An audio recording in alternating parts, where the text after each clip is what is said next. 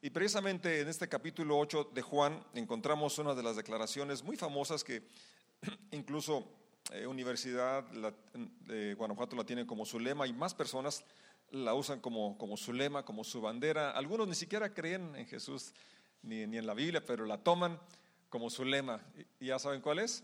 La verdad os hará libres, la verdad os hará libres. Es una declaración de aquel que puede libertar, de aquel que la originó y que vamos a, ver algunos puntos interesantes que nos van a ayudar a poder abrazar, poder disfrutar plenamente esta herencia, esta bendición que nos ofrece Jesucristo.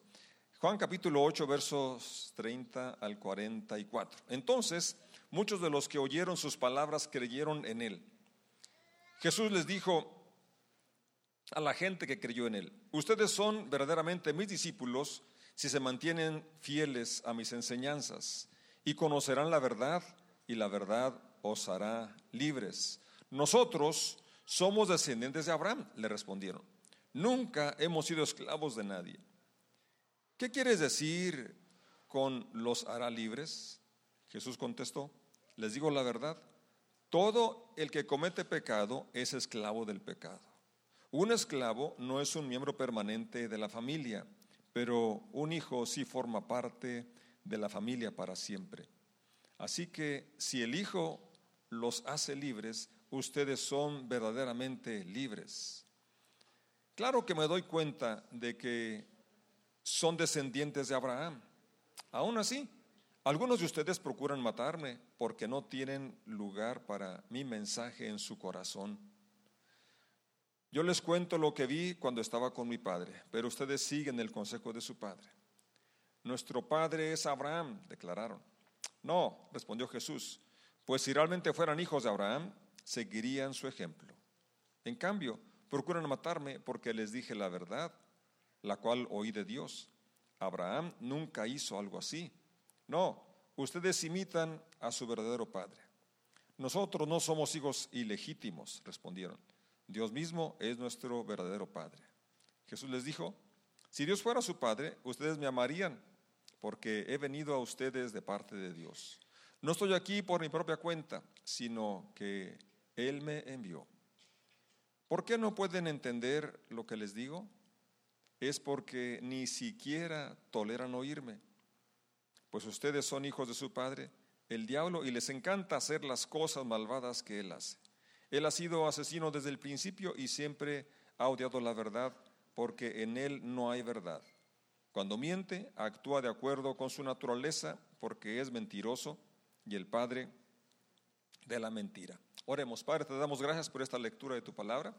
Gracias porque esta es una realidad que hoy se sigue verificando. Si te conocemos a ti, podemos ser verdaderamente libres. Gracias porque si tú nos liberas somos completamente libres y en este, en este día estamos recibiendo esa palabra, esa promesa y declaramos que la atesoramos en nuestra vida, la practicamos y podemos experimentar esa libertad que tú nos ofreces. En el nombre de Jesús decimos, amén, amén.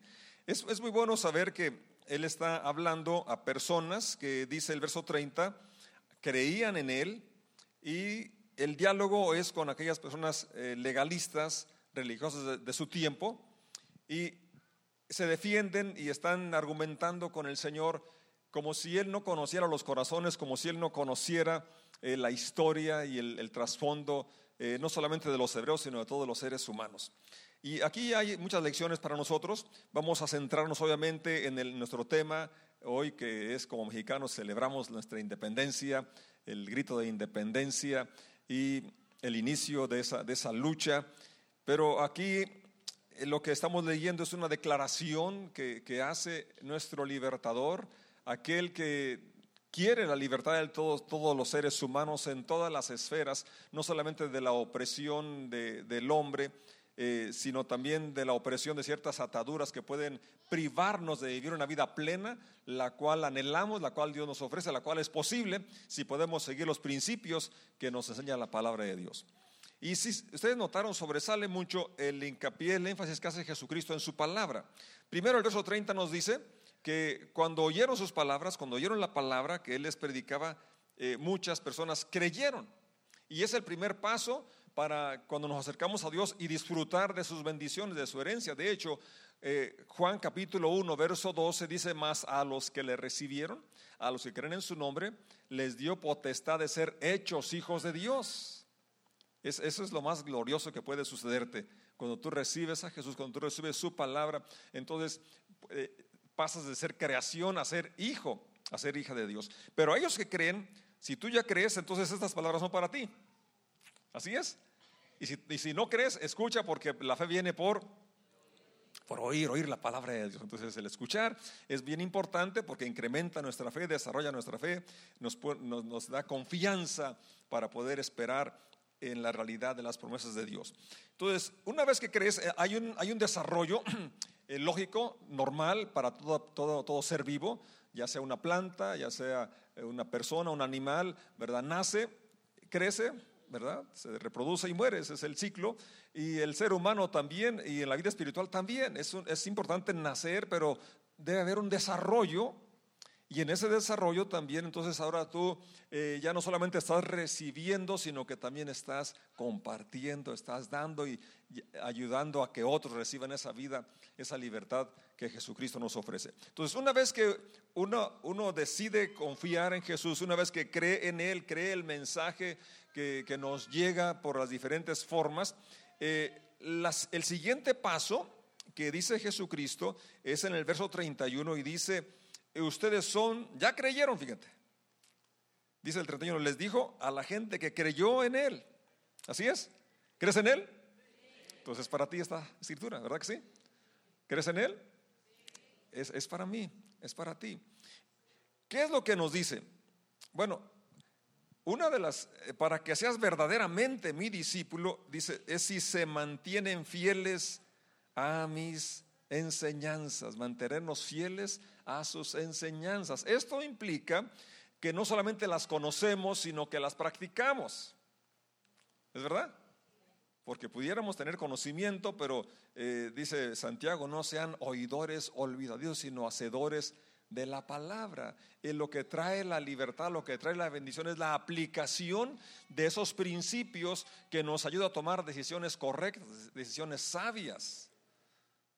Es decir, no es nada más un acontecimiento que sucede y luego ya, sino que eh, es, la, dirección, es eh, el rumbo que tomas, ¿verdad? Lo que hace la diferencia y vivir una libertad real. Porque se confunde la libertad con libertinaje, ¿verdad? Podrías decir que la libertad es hacer lo que quieras, que nadie te ponga reglas, nadie te ponga restricciones, pero entonces serías esclavo de ti mismo o de aquello que, según tú estás haciendo por tu libertad, pero te conviertes en esclavo de aquello, digamos un ejemplo, eh, tomar. bueno, es que yo, yo, yo, yo sé cuándo dejo de tomar o, o puedo dejar de tomar, pero la experiencia, la realidad nos dice que es otra cosa, hay otra cosa, hay otra situación, que las personas caen presas del alcohol, del cigarro y de otras eh, sustancias que supuestamente es para convivir, para estar alegre o que uno tiene control de, aquella bebida o, de, aquella sustancia, pero lo que sucede, ¿cuál es la realidad? Uno de los problemas más graves en la, humanidad y aquí en, San Francisco eh, no es una excepción, es las, las adicciones. Eh, y usted puede ver a muchas personas y algunos niños atados a esas adicciones, destruyendo su salud, destruyendo su familia. Entonces no es nada novedoso, lo hemos visto. Tenemos quizás familiares cercanos con esa problemática. Y empezaron creyendo que, podían controlar esa sustancia, que podían controlar eh, esa situación. Y esto, esto eh, puede llevarlo a cualquier plano, al área sexual, eh, a, cualquier área donde el hombre piensa que tiene control, pero después aquello lo controla. ¿Sí?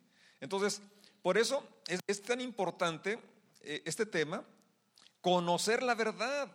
¿Y la verdad de qué? La verdad, primero, de quién es Dios, la verdad de tu condición, la verdad de la provisión de Dios y la verdad de los principios prácticos para, para aplicarlos a nuestras vidas. Este, este mismo pasaje en la, la Reina Valera dice de la siguiente manera, dijo Jesús, entonces Dijo entonces Jesús a los judíos que habían creído en él, si vosotros permaneciereis, esta palabra tiene eh, para mí algo que me hace entender, si voy a aplicarlos, eh, primero debo de permanecer en. Algo de lo que esclaviza en estos tiempos son las redes sociales, el celular. No sé cuántos salen de su casa y se les olvida, se regresan por él. Se puede venir sin Biblia o sin otra cosa, ¿verdad? Fue ir al trabajo sin otra cosa, pero sin celular no. Y es que yo mismo lo hice el otro día. Ya venía por aquí y mi celular. Ay, bueno, por él. Entonces a veces somos esclavos de, este aparato. ¿Verdad? Y, a veces para darle un uso correcto, ya no digamos cuando se hace un uso indebido, pero ¿por qué dije de eso? Ah, porque permanecer. E, estos aparatos eh, dicen allí cuánto tiempo estuvo usted usándolo, ¿verdad que sí? Le dice, esta semana estuviste dos horas, tres horas, X horas, diez horas, no sé cuántas horas les diga usted, pues las que pasó. Y entonces, aquí el tema lo introduce Jesucristo, si permanecen en mi palabra. Entonces, si hay algo que aunque no sea malo, pero le, le priva de permanecer en la palabra, entonces ya es un esclavo de aquello que le priva de hacer, de tener en orden sus prioridades. ¿Me explico? Pablo dice en un lugar, todo me es lícito, o sea, todo me es, todo me es permitido, pero no todo me conviene. Y yo no me dejaré someter, no me dejaré esclavizar. Entonces, pueden ser cosas lícitas, cosas, herramientas buenas que le dan buen uso, pero si está enfocado en aquellos y, entonces se, se desvía o no tiene tiempo para permanecer en la palabra, ya empezamos mal. Y entonces ya está en aplicación para lo que estamos hoy compartiendo. Ya hay que liberarse de esa atadura, de ese hábito. Porque lo primero es que permanezca en la palabra. Si permanecen en mi palabra. ¿Cuánto tiempo dedica al día para permanecer en la palabra? ¿Cuántos versículos lee? Ya no digamos capítulos. ¿Cuánto tiempo dedicamos para meditar en la palabra? El Salmo 1 dice que son felices, que son bienaventurados, dice el hombre que no anduvo en camino de malos, ni estuvo en camino de, pecadores, ni en silla de escarnecedores se ha sentado, sino que en la ley del Señor está su delicia y en su ley medita día y noche. Y luego viene lo que sigue, eso sí nos gusta mucho, será como árbol plantado junto a corrientes de agua que da su fruto a su tiempo y su hoja no cae y todo lo que hace prospera. Eso nos gusta, ¿verdad que sí? Que todo lo que hagamos prospere. Pero ¿dónde está la condición? Que se deleita en la palabra y que medita en ella. ¿Sí? Entonces, el Señor fue muy claro, ustedes ya, ya creen en mí, bueno, ahora les falta mantenerse fieles a mis enseñanzas y para conocer las enseñanzas habrá que estudiarlas, habrá que memorizarlas, habrá que meditarlas. Si permaneciereis en mi palabra, serán verdaderamente mis discípulos. Y en esa permanencia en la palabra y en esa relación de maestro-discípulo es que va a venir una revelación, porque no basta leer, hay que pedir a Dios revelación. Un pastor llamado Pedro de Coster dice, eh, la Biblia hay que leerla como los pollitos toman agua. Los pollitos, ¿cómo le hacen para tomar agua? Pican y luego le hacen así, ¿verdad? Para que se les baje, yo creo. Dice, así hay que leer. Yo así la leo, dice, yo, yo leo algo y luego oro, Señor, quítamelo tonto. Él así oraba, yo también así oro. Y tú podrías orar también así. Ilumíname, revélame. Yo no sé ni, ni, el significado, no sé. Pero si sigues leyendo, ¿verdad? La Biblia interpreta la Biblia. Tú sigues orando y el Señor te va a revelar. Hay cosas muy claras, muy obvias que no tienes que pedir revelación. ¿O no? Como dijo Martín Lutero, a mí no me preocupa lo que no entiendo de la Biblia. Me preocupa lo que entiendo. Porque de lo que entiendo es de lo que voy a dar cuenta. ¿Tiene sentido, verdad?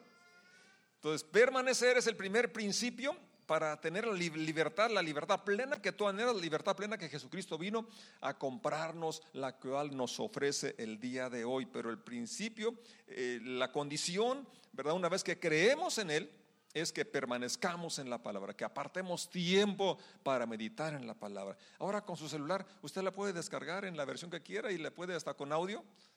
¿verdad? Y con audífonos o sin audífonos usted puede, escuchar, puede ir en bicicleta o manejando y manos libres y puede ir escuchando, nutriendo su espíritu. Lo que hace falta es que escuchemos la voz de Jesús, permanezca. Si permanece, usted puede conocer la verdad. Primer paso para conocer la verdad es permanecer en la palabra. Es bueno escuchar sermones, es bueno que me estén escuchando, pero eh, no hay nada como ir directamente a la palabra de Dios. Es el privilegio que tenemos como sus hijos, ir ante su trono y acercarnos ante su palabra y escuchar su voz. Es un privilegio que nadie puede, nadie debe de perderse. Permanecer en la palabra. Y si permanecemos, entonces, primer, en primer eh, lugar, eh, instancias somos realmente sus discípulos y luego viene como consecuencia conocer la verdad y la verdad nos va a hacer libres. Pilato conoció, bueno, ¿y qué es verdad? Pero él, cuestionó a Jesucristo, ¿verdad? ¿Qué, ¿Qué, es verdad? Y eso yo creo que mucha gente se sigue preguntando. ¿Tú te has preguntado alguna vez también? ¿Y qué? ¿Y qué es la verdad? Y más cuando nos asaltan las dudas, ¿verdad? En alguna situación complicada, difícil, y te preguntas, bueno, pues entonces ¿dónde está Dios? ¿Y, qué tal si no es cierto? Le preguntaron al pastor Nicolás Soto, oiga pastor, ¿y qué tal que cuando usted se muera se dé cuenta que ni hay cielo ni hay infierno? Y todo lo que se privó aquí en la tierra. Si mira, aunque llegara, que fuera el caso que no va a ser, yo me siento muy feliz de vivir así la vida respetando a mis semejantes, amando a, mi familia, amando a Dios. Aunque no hubieras, como alguien dijo, aunque no hubiera cielo te quisiera y aunque no hubiera infierno te, te temiera. Es decir, sí existe, sí es cierto, pero ya hay una gran ventaja, hay una gran bendición cuando usted vive una vida, cuando la aplica los principios de Dios, ¿verdad? Y eso le trae paz, le trae libertad, que es nuestro tema el día de hoy. Entonces, lo que Dios, lo que Jesús ofrece es que conoceremos la verdad. Y la verdad no es un concepto, la verdad no es una filosofía, la verdad es una persona y se llama Jesucristo. Él dijo, yo soy el camino, soy la verdad, soy la vida. Entonces hablamos de una relación con Jesucristo, ¿verdad? Hablamos de una comunión con Jesucristo, no nada más de llenarnos de conceptos, de doctrinas, de teología, que es bueno, ahí está para que la escudriñemos, la, leamos y conozcamos. Es bueno que podamos ir avanzando en nuestro conocimiento de los temas bíblicos, ¿verdad? Pero no, no esté tanto de, de conocer la letra, sino conocer el espíritu y conocer a su autor. Ahorita recuerdo una historia de un matrimonio que recién casados y en la luna de miel llevaron algunas cosas y entre, entre esas se llevó un libro, la recién casada, y, ya estaban allá descansando y empezó a, leer y dice, ah, mira, el autor de este libro se llama como tú. No, sí, mira, se llama como tú. No, soy yo, yo lo escribí. ¿Cómo? Y lo ha tenido tanto tiempo ya arrumbado y a partir de, que él supo que su amado era el autor, no soltó el libro hasta que lo terminó. Estaba enamorada del autor. Si nos enamoramos del autor, vamos a poder permanecer en la palabra. Y eso es el, privilegio más grande de poder tener el amor de Dios, el amor de Jesús. Y entonces como una consecuencia, ¿verdad? Viene el conocer la verdad y la verdad no es una filosofía, la verdad no es un concepto. Usted puede platicar con personas de diferente fe, diferente creencia y quizás puedan, quizás puedan este, tener argumentos, ¿verdad? Que, lo puedan dejar apantallado o callado, pero ¿quién va a, ganarle, eh, decir, cómo pueden opacar su fe o su experiencia de, ese encuentro con Jesucristo? No sé si me expliqué. Se pudieran faltarle razonamientos teológicos ¿verdad? Para hablar con un ateo o una persona de otra, de otra, eh, creencia, pero ¿quién va a poder negar mi experiencia personal que tengo con Jesucristo? ¿Por qué? La verdad es una persona, la verdad es Jesucristo. Entonces, a través de la lectura se conoces a Jesucristo. A través de la lectura se conoces tu condición y tu necesidad y la provisión de Dios también. Eso es, eso es lo más precioso, ¿verdad? De, de tener la palabra de Dios a nuestro alcance. La verdad no es relativa, porque alguien ha dicho, ¿no? Nada es cierto, nada es verdad, nada es mentira.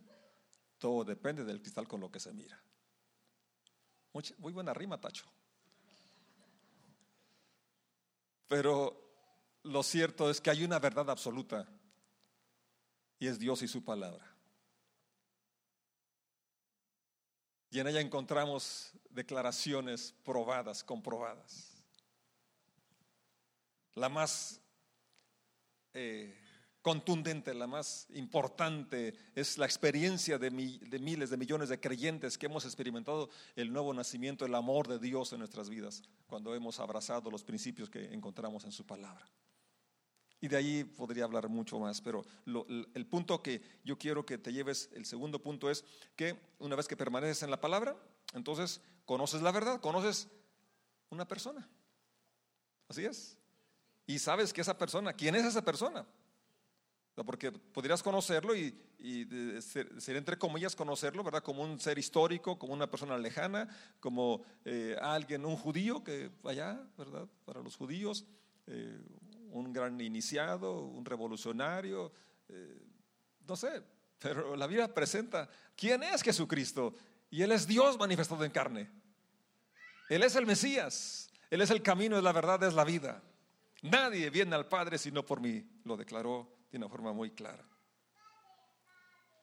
Entonces, la verdad es la que vas a encontrar revelada a través de la palabra. Verso 31 lo dice, si ustedes permanecen en mi palabra, si se mantienen fieles a mis enseñanzas, fíjate qué, qué, precioso, ¿verdad? Entonces viene esa revelación, viene ese quitar el velo y decimos, ah, ahora puedo ver. Y yo no lo había entendido, yo no lo creía, lo había escuchado y ahora lo puedo ver. Entonces Dios, en ese proceso de permanecer, de leer una y otra vez, eh, va a haber el momento en que va a haber una revelación y un conocimiento más cercano de la persona de Jesucristo y de sus instrucciones para nosotros. El verso 14 del mismo capítulo de Juan que estamos considerando, vamos a ver eh, que Jesús tenía una clara identidad de quién era Él y eso es de lo que Él también quiere asegurarse que tú conozcas quién eres. Respondió Jesús y les dijo, aunque yo doy testimonio acerca de mí mismo, mi testimonio es verdadero, porque sé de dónde he venido y a dónde voy, pero vosotros no sabéis de dónde vengo ni a dónde voy. Y muchas personas así están, ¿verdad? No saben ni de dónde vienen ¿Y a dónde van? ¿Verdad? Piensan que es algo normal, ¿verdad? Como los animales eh, que crece, se reproduce, muere y se acabó. Y está un problema muy grave de, identidad y por eso hay, hay tanto desorden moral y en todas las áreas del ser humano porque ignoran su identidad, no sabe de dónde vienen, no sabe de dónde van. Jesucristo sabía. De hecho, esa, misma declaración que acabamos de leer aquí la vuelve a utilizar aquel día que le lavó los pies a los apóstoles. Y él nos estaba mostrando que hacer un trabajo humilde, un trabajo que le correspondía al empleado de menos categoría, eso no le quitaba su identidad. Él sabía quién era. Y él podía hacerlo con toda libertad. Y lo hizo para enseñarnos a nosotros que cuando tenemos una clara identidad podemos servir podemos dar, podemos ayudar y ningún trabajo honesto sería denigrante. Yo sé de dónde he venido. ¿Y tú? ¿Puedes decir lo mismo? ¿Sabes de dónde has venido? ¿Sabes a dónde vas? Eso es interesante, ¿no? Saber a dónde vas. Ahora, e, ese saber a dónde vas eh, e, es importante y eso es una verdad porque hay caminos que a hombre le parecen rectos, pero su camino son muerte. Entonces, no solamente que, tú quieras llegar a un lugar, sino que sepas que vas en, la dirección correcta. Y esa dirección eh, la describe Jesús en su palabra y necesitamos alinearnos. Si queremos llegar a estar con Él, si queremos pasar la eternidad con Él, tenemos que alinear nuestra vida a los preceptos que encontramos en su palabra. Y entonces poder, poder decir como Jesucristo, yo sé de dónde he venido y a dónde voy. Y que aquí estamos en una forma transitoria nada más. El verso 33, eh, los oyentes muy religiosos, muy fanáticos, dijeron, jamás hemos sido esclavos de nadie. Para poder recibir la libertad tienes que primero aceptar tu condición de esclavo. Y aquí no quiero generalizar, pero si hay personas que, se encuentran atadas a alguna adicción. Algo controla, ¿verdad? Como ya hace rato mencioné, muchos son adictos, son esclavos de su celular. Y tiene que ser el último modelo, porque si no, no están satisfechos. Ellos dijeron que no habían sido esclavos jamás. Se, se olvidaron que la nación de Israel nació precisamente después de la liberación que tuvieron de la esclavitud durante 400 años allá en Egipto. Y una y otra vez se les dice en el Antiguo Testamento, no se olviden que fueron esclavos. Y les decía que tenían que recordar para que tuvieran eh, compasión con los pobres, con las viudas, con los menesterosos, con los forasteros, con los inmigrantes. Se recuérdate que tú también estabas en una condición similar o peor. Y ahora Dios te ha bendecido para que bendigas a otros. Eso mínimo cada año tenían que recordarlo cuando la Pascua. Pero las demás celebraciones tenían la misma finalidad de recordarles que habían sido esclavos y que ahora vivían una vida plena, libre, pero gracias a la intervención de Dios. Si tú y yo, si alguien aquí es libre, es por la misericordia de Dios, porque Él ha roto las cadenas, porque es su unción la que pudre los yugos porque hizo falta algo más que la fuerza de voluntad, eso tú estás consciente. Hizo algo, falta algo más que una determinación y un buen propósito. Hizo falta algo más que alcohólicos anónimos y neuróticos anónimos y no sé cuántos más haya sido. Pero en Jesucristo tenemos libertad real y completa. ¿Hay algún libre aquí? ¿Hay algún libre para decirlo con más confianza? Sí, yo soy libre. Gracias al Señor. El verso 34, el 33, eh, habla pues de una situación muy, muy eh, general, muy humana, ¿verdad? Donde eh, queremos aparentar que todo está bien. Acuérdense que los que están ahí dialogando son personas que conocían la, escritura. Y, no, no, este, no solamente conocen, sino que hacen muchas prácticas externas que podrían decir, no, pues la verdad sí son libres. Pero Jesucristo, que conoce los corazones y la condición real, no se anduvo con rodeos, ni tampoco dijo, no los vaya a ofender. ¿Se fijaron qué duro les habló? Lo que ya leímos. Muy directo, ¿no? Y muy fuerte. La verdad. Y, y Jesús es amor, Dios es amor. Pero por su amor nos confronta, por su amor nos hace despertar para ver la realidad, porque Él quiere liberarnos y mientras que no reconozcamos la condición en que nos encontramos, no podemos experimentar la libertad que nos ofrece. Entonces, cuando ellos dicen que no habían sido esclavos, nunca, en primer lugar, habían olvidado que sí fueron esclavos, porque dice jamás, ¿verdad? Sí habían sido esclavos. Y después también en Babilonia y luego en Asiria, es decir, y en ese momento estaban eh, oprimidos por los romanos. Fíjese qué, cosa, ¿no? La negación, cómo eh, niega la realidad aún viéndola, viviéndola, experimentándola y niega, no hemos sido esclavos de nadie. ¿Y qué responde el Señor? Verso 34. Si pueden proyectarlo, por favor. 8.34. Jesús contestó, les digo la verdad. Todo, ¿quién? Todo el que comete pecado es esclavo del pecado. Ese capítulo, en los versos anteriores, relata que sorprendieron a una mujer en adulterio, y obviamente con un hombre, porque si no, ¿cómo iba a adulterar? ¿Verdad? Y la llevaron, ya conocen la historia, ¿verdad? Dice, la ley dice que hay que apedrearla. La ley dice que hay que apedrear a los dos, ¿verdad? No a ella, sino a los dos. Pero bueno, la respuesta de Jesús, ¿cuál fue? El que esté sin pecado, tira la primer piedra. ¿Cuántas tiraron? Todas, pero al suelo. Las dejaron caer ahí, no le rajaron ninguna a la mujer y se fueron. ¿Por qué? Sabían que habían pecado. Con todas sus ropas largas eh, y todo su, vestimenta de sacerdotes y demás eh, fariseos que, que estaban ahí. No sé si había sacerdotes, pero sí fariseos. Todos reconocieron que habían pecado. Y Jesucristo aquí les dice bien directo, ¿verdad? Eh, si alguien ha pecado, entonces es esclavo del pecado. Así es.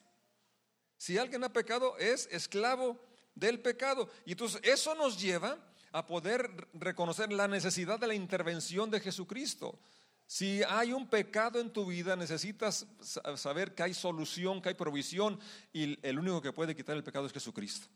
Juan, de una forma muy breve, lo, presentó, pero qué profundo. He aquí el Cordero de Dios que quita el pecado del mundo. El pecado, ¿verdad? Solamente es quitado cuando es reconocido, cuando se arrepiente, cuando es confesado, viene a los pies de Jesucristo y entonces recibe el perdón, recibe la libertad, recibe la liberación que Jesucristo quiere que cada uno experimentemos. Entonces tenemos que eh, dejar que la verdad nos, nos quite la venda y, de los ojos y vemos la realidad de nuestra condición, tengamos una visión clara, aceptar el veredicto de Dios, aceptar la provisión de Dios. Isaías dice, venid luego, dice Señor, y estemos a cuentas, es decir, estemos de acuerdo, reconoce tu estado, reconoce tu condición, pide ayuda. Y el que pide recibe. El que pide recibe.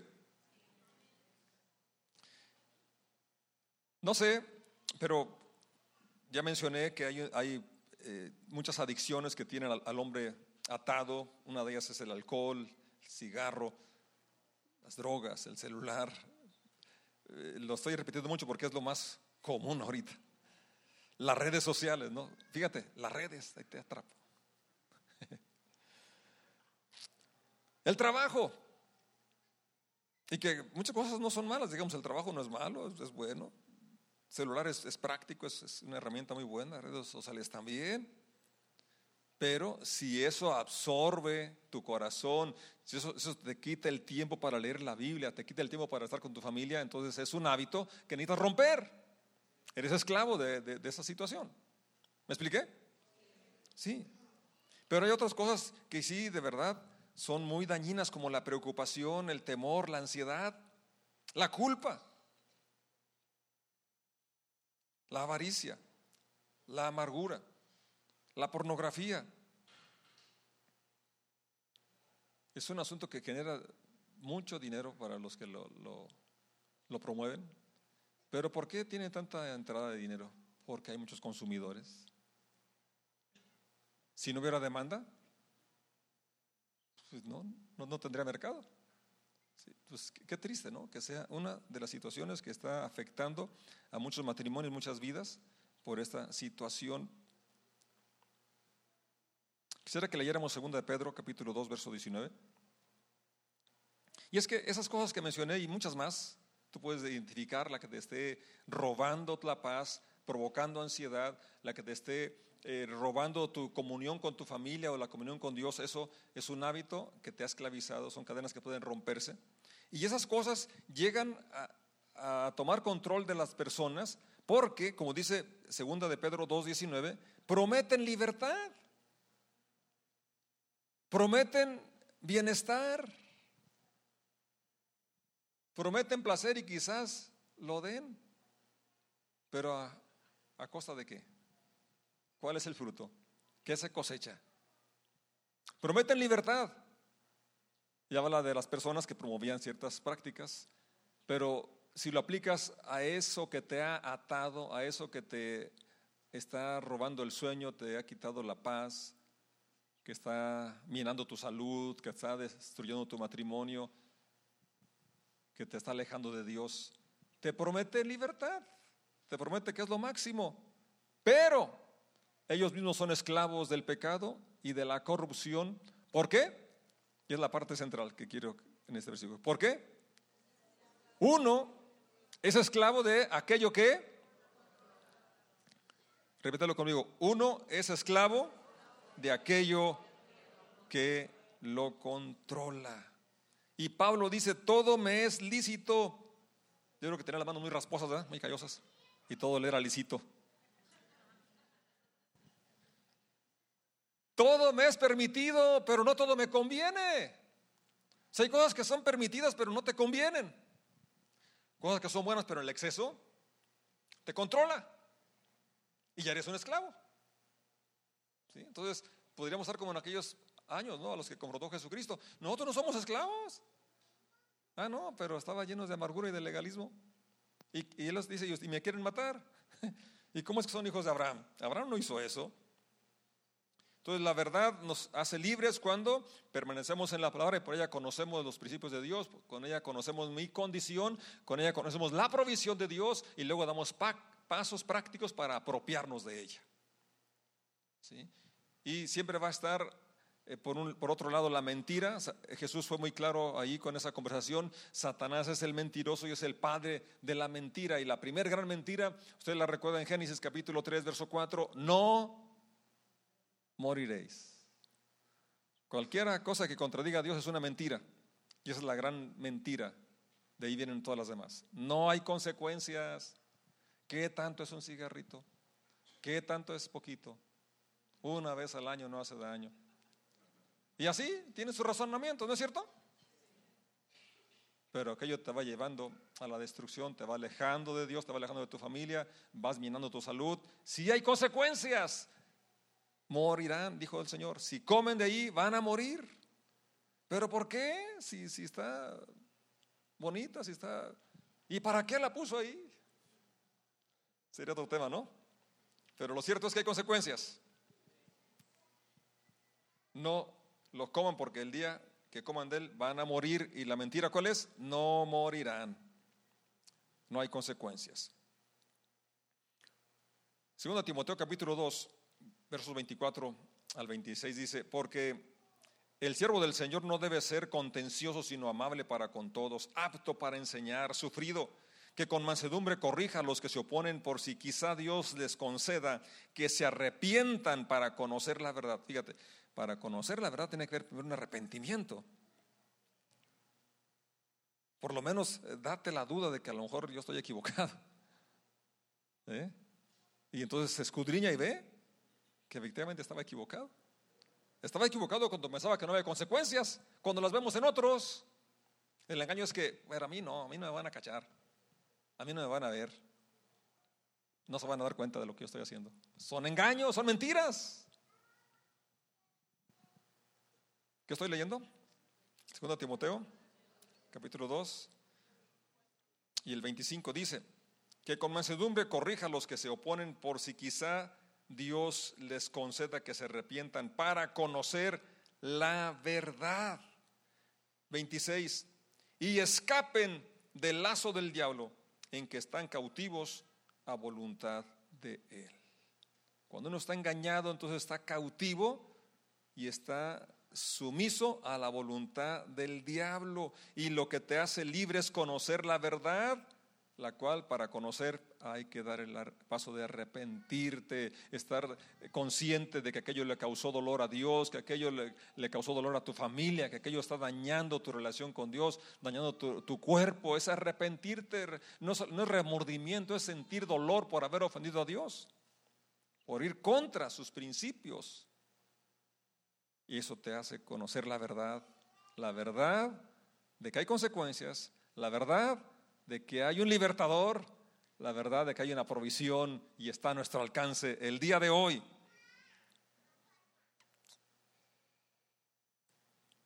Vamos a concluir leyendo Lucas capítulo 4, verso 18. Dice en el NTV, el Espíritu del Señor está sobre mí porque me ha ungido para llevar la buena noticia a los pobres, me ha enviado a proclamar a los cautivos que los cautivos serán liberados, que los ciegos verán, que los oprimidos serán puestos en libertad. Es, eh, es la misión de Jesucristo, es la misión de la iglesia, es mi misión, es tu misión, pregonar libertad a otros. ¿Conoces a alguno que está oprimido? ¿No? Hay muchas personas a nuestro alrededor, cautivos. La reina Valera lo dice de esta manera, el mismo versículo de Lucas 4, 18. El Espíritu del Señor está sobre mí, por cuanto me ha ungido para dar buenas nuevas a los pobres, me ha enviado a sanar a los quebrantados de corazón, a pregonar libertad a los cautivos y vista a los ciegos, a poner en libertad a los oprimidos. Cuando el Espíritu Santo viene y toma el control de tu vida, lo primero que hace es que rompe las cadenas. la unción dice que pudre el yugo. Y una vez que tú eres libre, puedes llevar este, este evangelio, este, este, pregonar, hablar con libertad que los cautivos pueden ser libres porque Jesucristo ya pagó por nuestro rescate. Jesucristo ya ha abierto la puerta de la prisión y podemos salir y ser libres. No sé cuántos quieran ser libres en esta hora. Voy a invitar que estemos de pie. Y si cerramos los ojos antes de orar, meditamos y permitimos que el Espíritu Santo nos revele aquellas cosas que nos estaban privando de la vida plena, la vida abundante que tú has querido y que Dios te ha mostrado.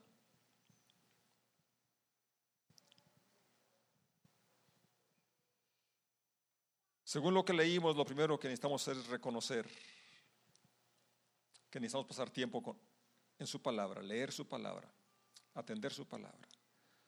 Si no lo habías hecho, yo creo que sería un buen punto para empezar a pedir a Dios que nos ayude a amarlo a Él de tal forma que amemos sus palabras, amemos sus cartas, amemos la Biblia y la leamos.